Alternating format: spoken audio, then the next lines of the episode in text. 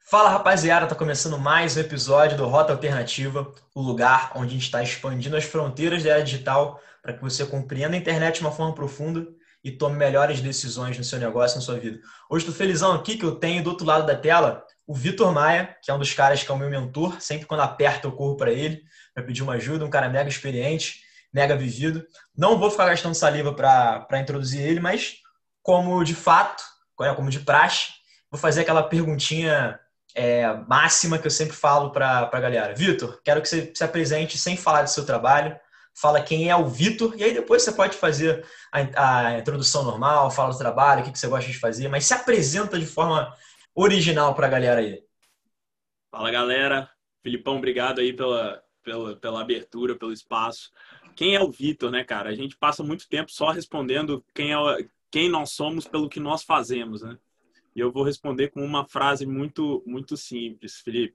O Vitor é uma pessoa em reconstrução, em conexão com sua essência, em redescobrindo o que é, o que é importante, é, e, e, caminhando e aprendendo cada vez mais na jornada do autoconhecimento.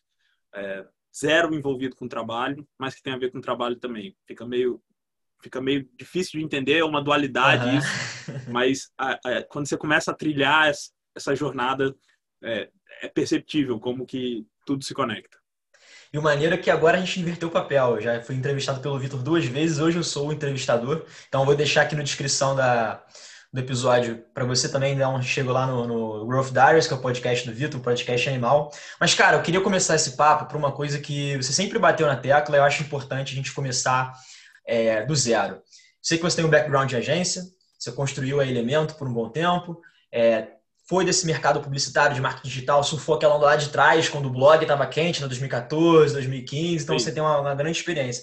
Mas, cara, a gente também tem um lado negativo e eu queria que você falasse um pouco mais sobre isso, né, da, daquele burnout que você teve, de como é, é, a pressão do mercado publicitário e do mercado de marketing digital contribuiu para isso, para que outras pessoas que estejam nesse mesmo patamar de evolução é, poupem o caminho a partir dos teus erros. Então vamos começar o papo já falando sobre isso, já que você deu essa abertura e eu já te conheço bem e eu sei que o que você vai falar aqui vai ajudar as pessoas. Vai ser animal. Vou, vou falar com muito prazer, porque é uma coisa que eu gosto muito de compartilhar é sobre meus aprendizados. Eu acho que eu já comentei com você já, né, Felipe? Uhum. Que para mim é, eu fico, eu ganho meu dia quando eu sei que algo que eu já passei de negativo ou de positivo eu consigo compartilhar com alguém que muda a vida dessa pessoa. E mudar a vida dessa pessoa é simplesmente a pessoa não cometer o mesmo erro que eu cometi. Né? A pessoa poder ter uma porta aberta para um caminho diferente. Animal. É, cara, então vamos lá, vamos começar do início. Vitão, é, me conta o que, que, te levou a você construir uma agência, é, como, você, como você entrou no marketing digital, como você vê o marketing digital naquela época e como é que você vê hoje as principais mudanças e o que, que você aconselharia para uma pessoa que está fazendo essa transição, que está entrando de cabeça no mundo digital, produzindo conteúdo, colocando a cara? O que, que é o principal para você, assim? Irado. É, eu vou fazer um long story short aqui. Eu sou formado em desenho industrial pela Federal aqui do Espírito Santo. Sou de Vitória, né? E eu comecei a trabalhar antes mesmo de formar, né? Então eu já trabalhei em agências desde lá de 2008, mais ou menos. Eu entrei em 2006 na faculdade. É, como estagiário, e aí fui crescendo, fui para outras agências, trabalhei em house, até que em 2012 eu estava trabalhando numa das maiores aqui do Espírito Santo, a gente tinha grandes contas, licitações e tudo mais. Só que foi entre 2010 e é, em diante ali eu comecei a descobrir o mundo das startups, né? A tecnologia, li muito, acompanhando empreendedores lá de fora. E eu comecei a perceber que, que o mercado publicitário aqui no Brasil ainda era um mercado muito engessado, né? Não só na forma de se fazer o business, né? Estou falando de para quem talvez na sua geração tenha gente que, que ainda não, não conheça, né? O que, que era o BV, que você a agência não cobrava a criação do, do, do, cliente, né? Só passava o custo de mídia e ganhava uma participação do quanto a, a, o, o, cliente investia no veículo, né? Uh, e, e, isso daí era, era a forma como se fazia negócios no, no meio da propaganda, né? E eu olhava para isso e falava, só isso, isso por si só para mim já era muito esquisito. Porque o, o, core business de uma agência de propaganda é o quê? É, é a criação, é o cérebro, né? são os criativos. É, e você ganhar dinheiro por você ter a ponte boa num veículo já me era muito estranho. De um outro lado, né, é, eu via que a forma de gerir os jobs, né, para quem é do mercado sabe o que, que significa, a forma de gerir os jobs, né, as demandas, não era otimizado, né, não tinha é, sistemas ágeis, é, o Trello tinha acabado de nascer, eu já era um usuário do Trello na época, e, e eu olhava muito e falava assim, cara, como que essas pô, você tinha que receber um briefing impresso, ler isso com o seu duplo. Cara, maluquice. Falei, não, a gente precisa é, ver caminhos de deixar isso mais ágil, mais rápido, porque senão o mercado vai desmoronar e invariavelmente levou-se é, assim não é querendo me gabar mas eu tive uma visão muito à frente do tempo e aí eu vou chegar num ponto em que vocês vão poder entender que talvez essa visão muito à frente do tempo tenha sido o que fator crítico para eu não ter dado certo, porque assim, no movimento de, de mercado, nunca é bom você ser o primeiro, né? Porque o, o boi de piranha geralmente é o que toma as porradas e geralmente não sobrevive, né? É, se ele não tem um bolso muito fundo. Geralmente quem vem depois e aprende com os erros dessas pessoas consegue é, ter uma performance melhor. Mas ali naquela época eu comecei a olhar, eu falei, cara, é, eu vou, vou sair daqui. Eu tinha pouquinho dinheiro, mas hum, peguei esse dinheiro para abrir a empresa. É, dezembro de 2012, pedi demissão, né? Tava formando, entregando meu meu TCC.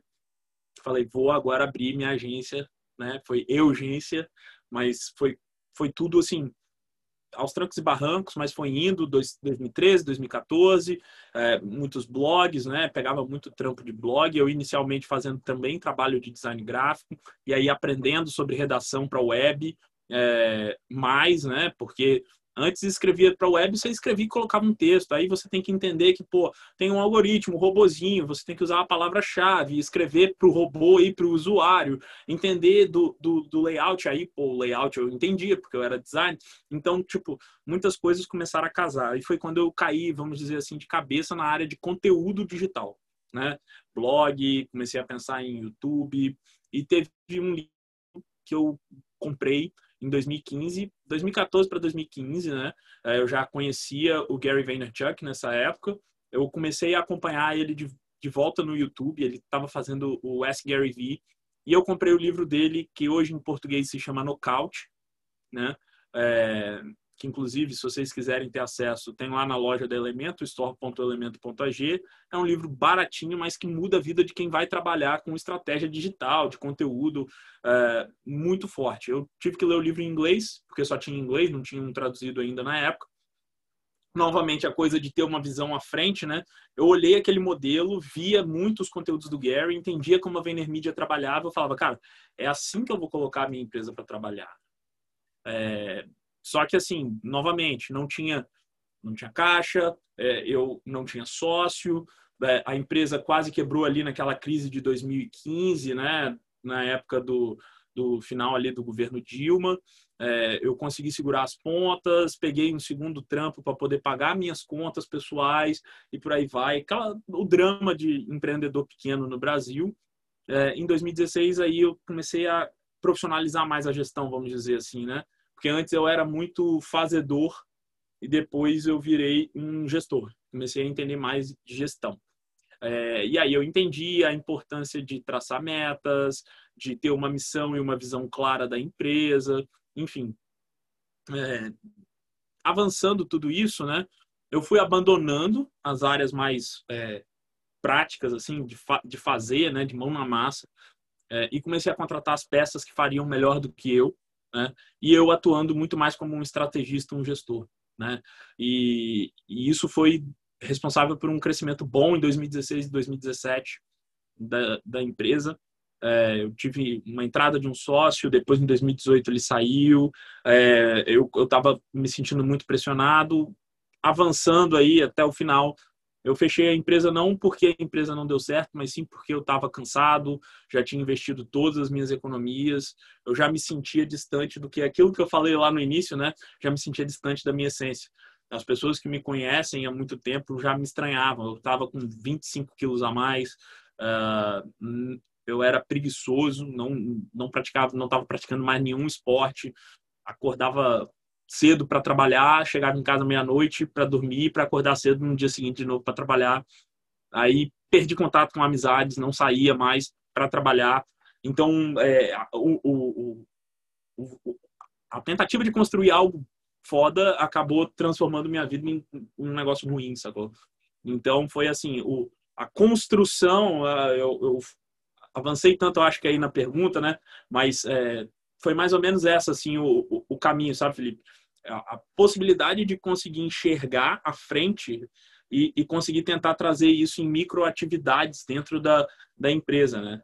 Sofri muito, porque aqui no mercado eu tinha, vamos dizer assim, abertura no mercado só que local, é, e as agências aqui eram, eram, estão se transformando agora, né? Mas eram muito tradicionais. Mal, mal tinha um setor digital.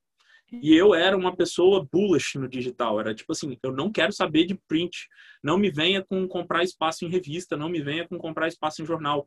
Cara, o seu futuro está em fazer vídeos fodas, fotografias fodas, ter um perfil no Pinterest, ter um perfil no Instagram, fazer um bom canal no YouTube e ter um blog foda. É isso que passa o seu futuro. É, aí todo mundo, mas como que faz para gerir tudo isso? Fala, não tem problema.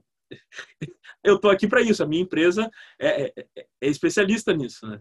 Então foi meio que caminhando nisso uh, e a gente foi conseguindo ter essa atração e eu fui conseguir fui validando aos pouquinhos esse, esse modelo de negócio, né? O problema é que a grana mesmo você você vê via que fluía muito mais ainda para o tradicional, por uma série de coisas, né? Lobby entre as empresas com os veículos de mídia, né? Porque os veículos, é, cara, a gente precisa entender, os veículos de mídia dependem de anunciante para sobreviver, assim como o meu blog depende do Google AdSense ali para gerar dinheiro, de alguém que queira fazer uma matéria patrocinada e tudo mais. Mesma coisa com o meu podcast, mesma coisa com o meu canal no YouTube, enfim. É, é a atenção das pessoas. Um veículo de mídia vende a atenção das pessoas, né? E quanto mais atenção ela atrai, né? Mais dinheiro ela vai poder cobrar de de quem ela está vendendo espaço publicitário, né? Cara, e o lobby parada maneira, Você falou tanta parada maneira que, assim, eu fiquei ouvindo e falei, cara, é, é muito legal porque conectam vários pontos. Que, tipo, um empreendedor muito jovem, sendo da faculdade, é, que aprendeu dentro de uma organização que já respirava sozinha e pegou esse conhecimento para aplicar na vida real, né, no, onde o filho chora e a mãe não vê, que é realmente no, no empreendedorismo na prática mesmo, sem aquele mimimi todo. E o mais legal disso tudo que você falou é de você estar pensando à frente. Ele me lembrou um caso do Murilo Gun, quando ele criou um sistema na época, se falando na década de 90, para você pedir comida através da internet. E o negócio quebrou não porque a ideia era ruim, mas porque o, o ecossistema não estava colaborando para que aquela, aquela ideia acontecesse. Hoje, com, com, os celulares e pô, com toda essa rede de, de, de, comunicação que a gente tem, é muito fácil e muito viável enxergar esse negócio performando. Agora, naquela época de 90, era muito difícil. Então, assim, existe um ônus e bônus de você ser o primeiro. Porque quando você Exato. tem uma ideia muito inovadora no ecossistema que não colabora, com certeza a outra pessoa, né, o outro concorrente que ele entra, ele consegue aprender muito mais claro. em cima do teu erro. E o que você eu, falou do. De... Até, se você me permite, Felipe, traçar só um paralelozinho, assim, eu, porque eu acompanho muito também, né? Então, por exemplo, eu, eu, quando o Rafa Velar surgiu e ele começou a estourar, né? Nada do que ele estava falando ali para mim era novo. Ele chovia no molhado. Só que ele começou a atrair muito mais a atenção das pessoas. Porque quando ele surgiu ali, 18, 2018 tal, o mundo estava começando a virar sua atenção e falar assim: olha, esquece revista, esquece jornal, esquece televisão. A atenção das pessoas está no telefone celular, né? As pessoas estão ficando muito mais tempo na frente do telefone celular. O WhatsApp está bombando, o Instagram já está bombando, TikTok está chegando aí. Vamos prestar atenção nessa coisa nessas, nessas coisas. Então as pessoas já estavam um pouco mais familiarizadas com esse tipo de consumo, né, de que o Gary chama de day trade de atenção, né? É, e para mim, eu já tava. Aí você coloca tudo na vida, como a gente falou no episódio lá no, no último episódio no Growth Dice, a gente tem uma porção, uma barra finita de energia que a gente consegue desprender, né? E o mais legal disso tudo, que essa energia, a gente tem que estar sempre avaliando se vale a pena a gente investir essa nessa energia nos negócios que, que a gente está se propondo. Como você falou, né? Cara, eu fechei a empresa não porque não deu certo, mas é porque não fazia parte da minha essência. E as pessoas têm que entender, que eu acho que é uma coisa que não é natural ainda, que os negócios, né, as empresas, são como qualquer outro organismo vivo. E a partir do momento em que ela não faz mais sentido ou para a sociedade ou para o empreendedor, é a hora de fechar esse ciclo. Não tem problema nenhum de você colocar um ponto final e não partir para outro, para outro desafio, quando você entende que o, o sucesso de um negócio está totalmente atrelado, primeiro, a sua energia que você vai colocar ali dentro, ou seja, a, a, a taxa da paixão e da atenção que você vai colocar ali dentro.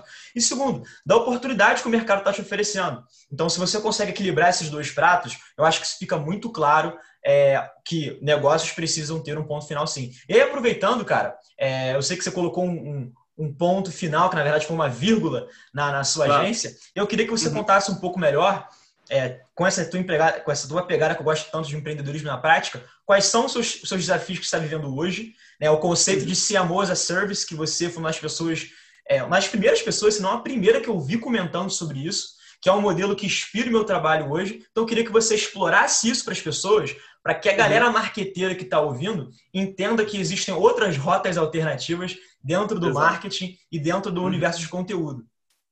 É, eu levei muito tempo para entender também, Felipe, que a agência não era tudo. Né? E quando eu entendi isso, aí voltando naquela parte da barra, da barra de energia, é, em 2018 o Rafael Avelar estava chegando com a energia cheia para ele poder crescer e eu já estava com a minha energia para lá desgotada, né? Então foi, vamos dizer assim, que eu joguei a toalha, né? Só que eu comecei a perceber que eu tinha outras características que o mercado comprava de mim enquanto vendedor da minha agência. Que era o seguinte, organização, a visão de gestão, uma visão de processos. E eu comecei a olhar e falei assim, cara, médias e pequenas empresas sofrem demais com isso. Porque o pequeno empresário, ele não está preocupado em processualizar o que ele faz, ele não está preocupado em documentar, ele está preocupado em sobreviver, né? E o médio empresário, ele tem o gargalo de que ele ficou tanto tempo preso em fazer que ele não sabe por onde começar na parte de processos, na parte de gestão, ele não sabe por onde começar. Então, eu fechei a agência, voltei. Eu tinha um, um, um asset, né, um recurso muito forte que era o meu blog, que tinha começado como algo como uma estratégia de captação de leads. E eu acabei mantendo o blog, mudei ele para uma outra para uma outra direção, abri mais o escopo, tirei só de falar só, de, só sobre empreendedorismo e marketing. Comecei a falar sobre assuntos que eu gosto também, e ele é uma fonte de geradora de renda para mim, em um ponto. Mesma coisa com o meu podcast, mesma coisa com o meu canal no YouTube, por aí vai. E aí o nome Elemento como agência morreu, ficou só o Elemento Blog. E aí eu falei, cara, eu preciso é, continuar ganhando dinheiro. A forma como eu sei ganhar dinheiro é estrategista de marketing. Eu vou começar a fazer isso de forma interina nas empresas. Por que, que eu pensei de forma interina? Porque eu também estava com um pouco de, de ranço, um pouco cansado de ter múltiplo, múltiplos pratos na mão para gerenciar. E cliente pequeno, no final do dia, ele dá o mesmo trabalho que um cliente grande. É, é o mesmo nível de trabalho, é o mesmo nível de cobrança. É, a diferença é que com um cliente grande o seu risco está sendo monetizado. Com um cliente pequeno, o, seu risco não está sendo monetizado. Você está recebendo pouco para ouvir muita reclamação. Então, é, é, pode falar. O, o, que, o que eu acho muito maneiro desse modelo de Simões, a surf de gestão interina, é que ele surfa no momento perfeito que a gente está vivendo hoje, que é da descentralização do trabalho. Ou seja, a barreira geográfica não é mais uma barreira. Então, se você é um profissional que tem uma expertise, tem uma habilidade que você consegue gerar valor para uma empresa, você com certeza consegue gerar para mais, de uma, mais de uma empresa e consegue escalar um modelo que não necessariamente era escalável antes. Então, se você for parar para pensar, o modelo de agência ele caiu um pouco por terra, né? E por isso que a gente vê muitas empresas tentando desenvolver agências in-house, ou seja, um departamento de marketing completo que substitui a necessidade de uma agência, muito por conta dessa quebra de barreira, né? A, a, a, o, os recursos estão ficando cada vez mais acessíveis para as pessoas e ao mesmo tempo para as empresas também. Então, ela pode contratar você, ela pode contratar um pedaço do Vitor né, um pedaço uhum. da atenção do Vitor e ao mesmo tempo ter um, um, um, um ganho exponencial por parte dessa atenção do Vitor. Então, eu acho que esse modelo de CMO as a Service ele casa muito bem com o modelo distribuído que a gente está vivendo, porque hoje não necessariamente você precisa ter um vínculo empregatício com uma empresa. E, ao mesmo tempo, quando você é um, um, um estrategista de marketing que trabalha nesse modelo interino, você consegue ter a percepção de vários contextos diferentes de diferentes empresas e retroalimentar esse sistema todo. Então, o que você testou com uma empresa deu certo, você pode fazer em outra. Né? Eu estou vivendo um pouco isso, que agora estou com com três projetos na mão, né, de três empresas diferentes, eu consigo retroalimentar essa parada de uma forma linda. E aí eu queria te provocar um pouco, cara. Como é que você vê que, para a pessoa que está ouvindo aqui agora, para o ouvinte do Rota, tá? com certeza a cabeça dele está explodindo, que ele nunca ouviu falar nesse CMO da em gestão interina. O que, que você aconselha para essa galera? Quais são os passo a passos iniciais que alguém precisa ter para começar a vender o serviço de estratégia digital de uma forma é, escalável como o modelo de CMO da Service? Cara, Filipão, eu vou falar que para mim eu acho que tem duas ou três características que são essenciais e isso não é só para um, vender um serviço de CMO as a service. A gente pode pegar aí e trazer isso para um contexto de um CFO as a service, alguém que é um contador e quer levar o, o, o jogo dele para ser além de só emissor de DARF, sabe? É, eu acho que o primeiro caminho é você ter uma visão de processos e organização muito aguçada que é o que você falou aí, das coisas se retroalimentarem. Mas você só consegue fazer isso se retroalimentar se você tem playbooks, né? Que, que no futebol americano, você tem um livro lá de jogadas que é um calhamaço desse tamanho. É, conforme você vai testando e errando e aprendendo e fazendo coisas novas, você começa a criar jogadas que você já percebe que, independente às vezes do segmento que você tá, se você seguir aqueles passo a, aquele passo a passo, ele dá certo. Então você precisa, você precisa ter essa visão de tudo que você faz, você processualiza. Você tem que conseguir enxergar como um processo, né? E, e o caminho, o melhor caminho disso é se uma pessoa iniciante conseguir entender o que você está fazendo, você processualizou. Se ela conseguir fazer sem você explicar, você processualizou. Então acho que esse é o primeiro caminho. Uh, o segundo caminho é, é você ter é, uma, uma gestão muito boa de tudo que você tem para fazer. Não é só de tarefas, né? Mas é, porque vai ter dia, por exemplo, que você vai ter que separar só para fazer estratégia. Eu tô vendo os post-its aí atrás de você e precisa ter esse momento só para estratégia, né? E, e, e, a gente precisa se desprender um pouquinho dessa ideia de que trabalha só bunda sentada na cadeira. Né? Eu acho que, que, que esse é, é, é, um, é um outro tipo de mentalidade, né? É, então, organização, disciplina, visão de processos. Eu acho que essas são a, a, a, as características principais para quem quer trabalhar como um gestor interino, entendeu? Em qualquer área que seja. Eu acho isso fundamental porque com a minha experiência aí é, tocando três projetos em paralelo, eu pude perceber que realmente se você não alocar parte considerável do seu tempo e energia para a estratégia, você vira um, um operador, um braço qualquer, como qualquer outra função que pode ser substituída. Então é muito, é muito legal a gente começar a perceber que nesse mundo de trabalho futurista, de trabalho distribuído, quem conseguir unir a estratégia, o pensamento crítico, a construção de uma visão de longo prazo e conseguir fazer essa engenharia reversa, de mostrar para o cliente, ó, oh, a gente vai chegar aqui, mas até lá a gente vai fazer esses, esses passos a passos, juntando com a parte operacional, é o profissional que se destaca. De novo, as, as barreiras geográficas já não são mais barreiras, a gente consegue contratar é, talentos em escala. Então, o que você consegue adicionar, né, o, o a, contribu a, contribuição marginal que você tem para dar para aquela empresa é o que vai fazer você é, é ficar ganhar uma, uma, uma, longevidade assim dentro do seu trabalho. Exatamente. Você quer falar alguma coisa aí boa, então eu vou passar para você. E é isso daí, não, mas é exatamente isso. Uh, um CMO as a service, eu entendi que o escopo, o meu escopo de CMO as a service, o meu valor estava nisso. Você entendeu?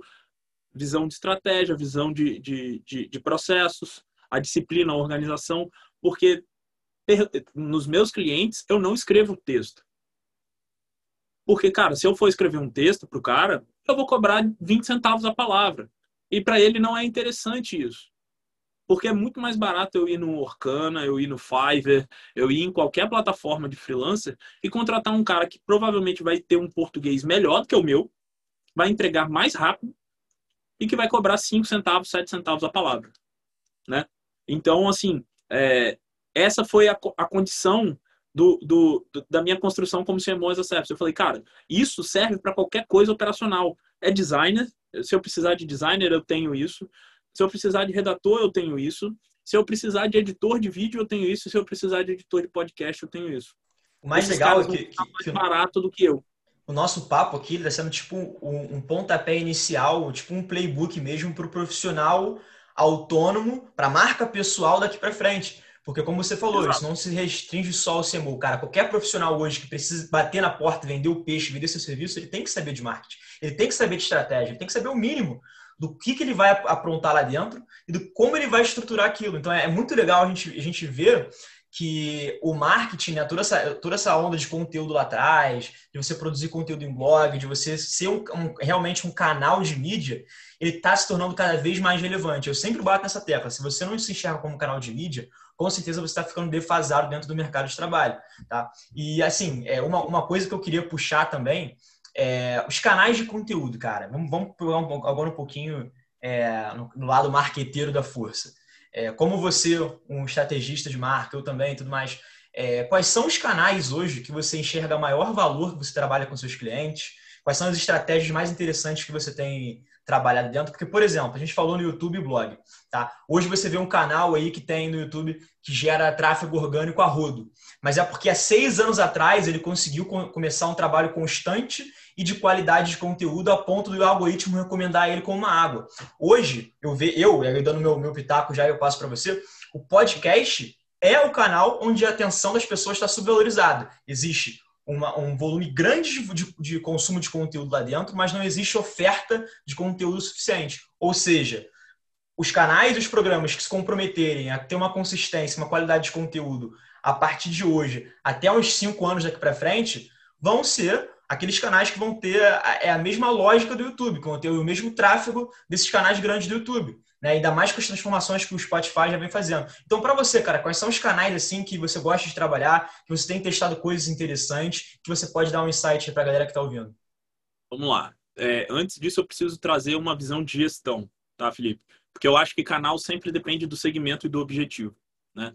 É, e eu gosto muito de um conceito que Jim Collins traz no livro, nos livros dele, né, no Empresas Feitas para Vencer, que é o que ele fala da marcha das 20 milhas, né, que é o que você fala da consistência. Né? A, a, a marcha das 20 milhas. Você, é, e o Gary fala muito isso, né? o pensamento de longo prazo também. A gente não pode trabalhar pensando, se você quer fazer as coisas organicamente, é importante isso, pensando em ter, em ter o retorno amanhã, no final do mês ou no final do ano. Não adianta. Organicamente é trabalho de formiguinha, leva tempo, e quando eu falo tempo, é no mínimo cinco anos para você ter os retornos, como você falou aí com o YouTube. É, mas por que que você, eu concordo com você quando você fala de podcast, e eu concordo para podcast para praticamente qualquer segmento. Porque podcast custa zero reais para você começar. Você já tem esse fone no seu telefone celular e seu telefone celular tem um gravador. E, e você consegue fazer uma uma, uma, uma conexão, se você quiser trazer um convidado, via celular dessa forma aqui no Zoom ou qualquer, outra, uh, qualquer outro programa de videoconferência. É, é o primeiro passo. Então, podcast custa zero para você começar. O Anchor é de graça. Se você não quiser, você pode seguir um estilo que você não precisa editar, né? Então aí você já não gasta tempo ou contrata um editor. Pronto, beleza. Você já começou a subir podcast, né? É, e aí tá lá distribuição. Aí o seu trabalho vai ser distribuir esse podcast. Né? Eu falo, eu falo que, que a situação é a seguinte: o trabalho maior de qualquer canal, de qualquer estrategista de marketing, tem que ser com distribuição, né? Tem que ser com a descoberta. Né? Se você começa a produzir um podcast e ninguém vê o seu podcast lá, bicho, você está produzindo para ninguém. Então não adianta você continuar produzindo. Você tem que equilibrar três pratos, né? Conteúdo, qualidade do conteúdo, é, a consistência do conteúdo e a distribuição. Você tem que equilibrar esses três pratos. Então, assim, um dos canais que eu vou, sem dúvida, podcast. Né? É, se for segmento B2B, vou também em LinkedIn. Gosto muito né? Mas não no LinkedIn publicações em feed, que pode funcionar, mas sim no, no que o Gary chama de escalar o inescalável, né? Que é contato um a um, mensagem de inbox, você olhar o perfil da pessoa, ter contexto e fazer um pitch de vendas. É, isso funciona também para Instagram, né? Então, gosto muito dessa, dessa estratégia também, se for B2B. gosto de e-mail marketing tanto para B2B quanto para B2C. As pessoas falam que e-mail marketing morreu. Eu discordo. Maior parte do meu tráfego, do, do, das minhas conversões e tal, eu tenho por e-mail marketing, né? É, e, e, também eu gosto muito de utilizar a, as redes sociais, né? Mas aí as redes sociais a gente não pode colocar todas no mesmo cesto, né? Então, assim, é, eu tenho reduzido muito meu, minha utilização em estratégias do Instagram. Acho que o Instagram saturou e as pessoas acham que produzir conteúdo é fazer stories, é fazer dancinha. Não é isso, né? É, quando você tá, você pode, pode ser isso para uma marca pessoal que está querendo atingir aquele nicho. Tudo bem né? Mas quando você está pensando num nível de negócio um pouco maior, B2B e tal, com tickets altos, você não pode, você não pode encaixar isso tão, tão bem. Mas já o YouTube eu acho que tem uma versatilidade grande, porque é o segundo maior buscador do mundo, perde só para o Google, que é dona do próprio YouTube, né? E que você pode criar vídeo de qualquer coisa que as pessoas vão buscar lá, né? Então, por exemplo, eu gosto muito desse, é, dessa, dessa, dessa analogia da minha vida, que foi o seguinte: quando eu comecei a, a ter que usar roupa social, é, eu aprendi a dar moda de gravata vendo vídeo no YouTube. Cara, Sacou? isso é bizarro, porque, assim, você falou aí do e-mail marketing, de você fazer um trabalho é, de one-on-one no LinkedIn. A galera gosta muito do hack e não gosta muito de colocar a mão na massa, de fazer o trabalho de formiguinha, que é o que dá o, o, o resultado a longo prazo. Então, por isso que eu queria te, te, te provocar um pouco mais é, em termos de canal, porque eu uhum. sei, eu sei que você é uma pessoa que não acredita em hack.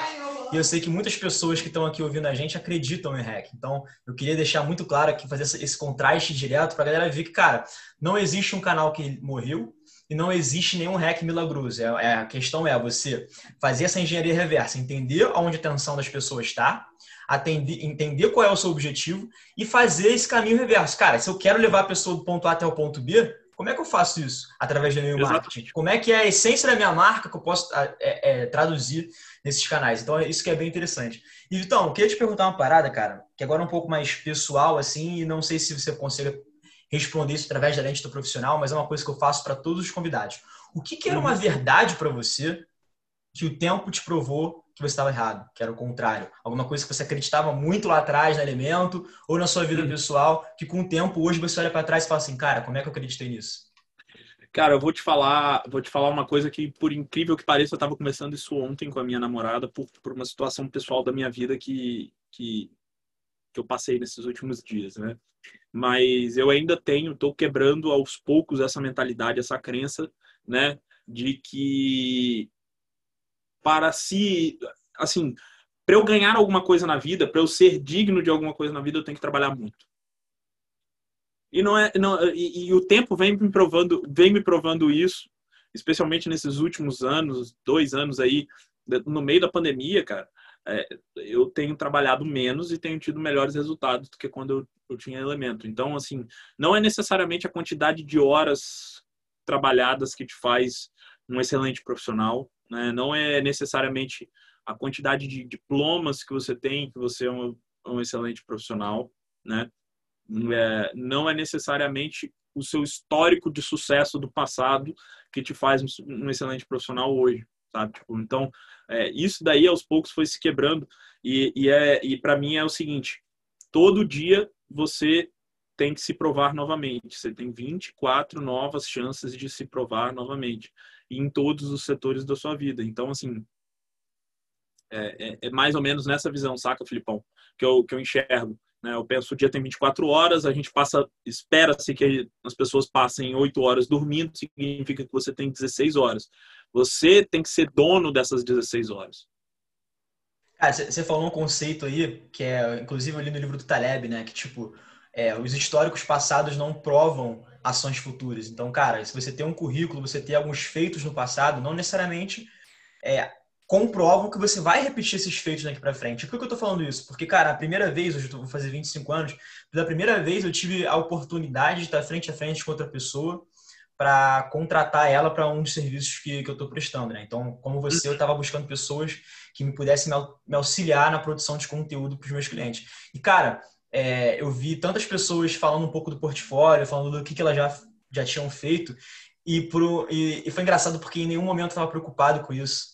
porque o que eles fizeram não, vai me garantir que eles vão repetir comigo. Eu estava muito mais preocupado em entender o mindset que eles têm hoje, o que, que eles acreditam, uhum. o que, que eles não acreditam, o que, que eles estão dispostos a abrir mão para fazer, o que, que eles estão dispostos a investir, porque é isso que vai ditar é, a sua performance daqui para frente. Eu acho que quando a gente fala sobre horas de trabalho, de você não ter que trabalhar muito, mas trabalhar de uma forma inteligente, eu acho que isso faz total sentido e fecha uma linha de raciocínio muito bonita. E assim, cara, é, eu, gosto, eu gosto de sempre conversar com você, por isso que eu queria te trazer para cá, porque além de você ter uma experiência muito prática, muito mão na massa, você também tem uma, visão muito teórica. E eu sei, né, que eu te acompanho no Instagram, eu sei que você é uma pessoa que lê bastante, é, eu queria te, te abrir essa, essa porta aqui agora para você falar para a galera, assim, dar uma dica de um livro que expandiu seus horizontes e que quando você fechou ele, você falou assim: eu não sou a mesma pessoa do que eu era quando eu comecei a ler. Então, eu queria que você trouxesse essa transformação para a galera que está ouvindo a gente. Absurdo. Não, muito bom. Cara, eu vou eu vou trazer para você alguns alguns nomes. Se você me permite, eu vou falar de três livros que eu tive essa sensação. À vontade, é. a regra é sua. Tem um que eu vou começar pelo que eu estou lendo nesse momento, você que eu sei que você já leu é, e que e que eu ainda não terminei, mas a cada dia que eu paro para ler é, é uma transformação diferente, que é o Coragem do, do Osho, né? Coragem para se viver uma vida é, esqueci o, o, título completo, mas tem lá na Amazon, é baratinho, 30 reais. É um livro curtinho, mas é porrada. É, cada página que eu leio ali eu, é uma transformação, é uma reflexão diferente. Né? É, Meditações de Marco Aurélio, é, que é a base da filosofia estoica ali junto com Sêneca e Epiteto, né? Então, tipo, é, Meditações também foi um livro que mudou muito a minha forma de enxergar de enxergar o mundo, né?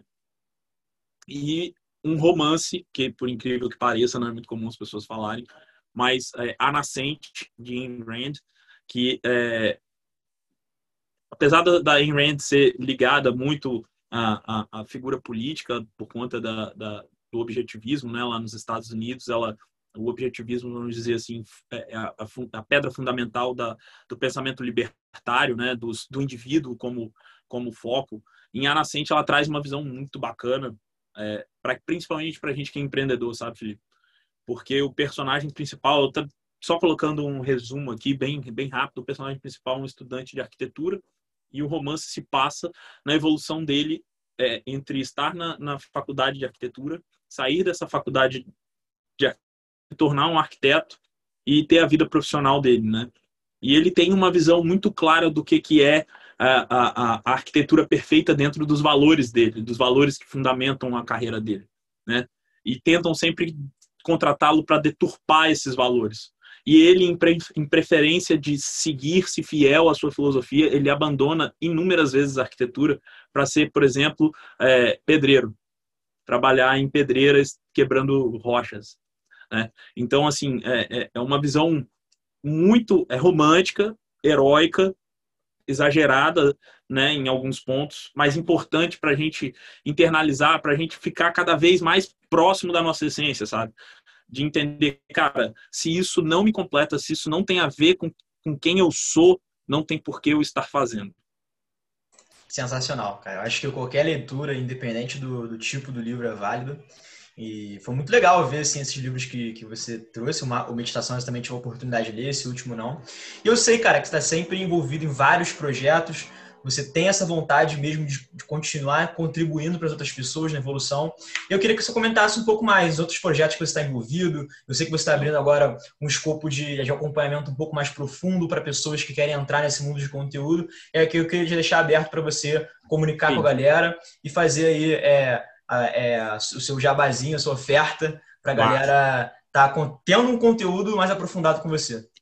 É isso aí, não, então, é, você, você já sabe, né, Filipão, eu, depois aí de 15 anos de mercado, já tendo trabalhado com Neil Patel, recentemente tendo trabalhado com Gary Vee, é, eu pude aprender coisas que eu acreditava que eu não seria um dos primeiros profissionais do Brasil a ter contato com o tipo de, tipo de conteúdo que eu tive, né, durante esse período. É, só que aí eu tirei o proveito da forma, da melhor forma possível, né? que é aprendendo e aplicando, né? E aí eu fiz uma, botei tudo no mesmo balaio com as minhas experiências, misturei e criei o meu próprio processo, né? O meu, a minha própria visão do marketing, já compartilhei com você. Eu tenho algumas ferramentinhas uh, e eu tenho um programa aí que eu estou querendo acompanhar jovens profissionais, né? Ou profissionais que estejam querendo mudar um pouquinho a sua, o seu escopo na carreira, né? Que é um programa de mentoria tanto individual quanto em grupo. Aí em grupo, é, assim que fechar uma turma, é, eu vou eu vou eu vou começar, mas tem a, a individual que é sempre aberta, que é basicamente, basicamente consiste num quê? Um acompanhamento e encontros, né, a cada 15 dias, que eu vou explicar toda minha todo todo o meu ferramental, eu vou entregar também o meu ferramental. É, eu vou explicar toda a minha lógica de gestão de time, construção de processos, né, contratação de pessoas, é, a mentalidade de crescimento que você precisa ter para se chegar nos objetivos, né? E como que você desdobra isso em atividades ali, usando OKR, usando Asana ou Trello para você virar na parte de gestão. Então, basicamente, o que, que eu estou fazendo? Eu estou passando, eu estou entregando o meu conhecimento de CMO as a Service para a pessoa, porque é, eu penso assim que conhecimento compartilhado é mercado amadurecido, né?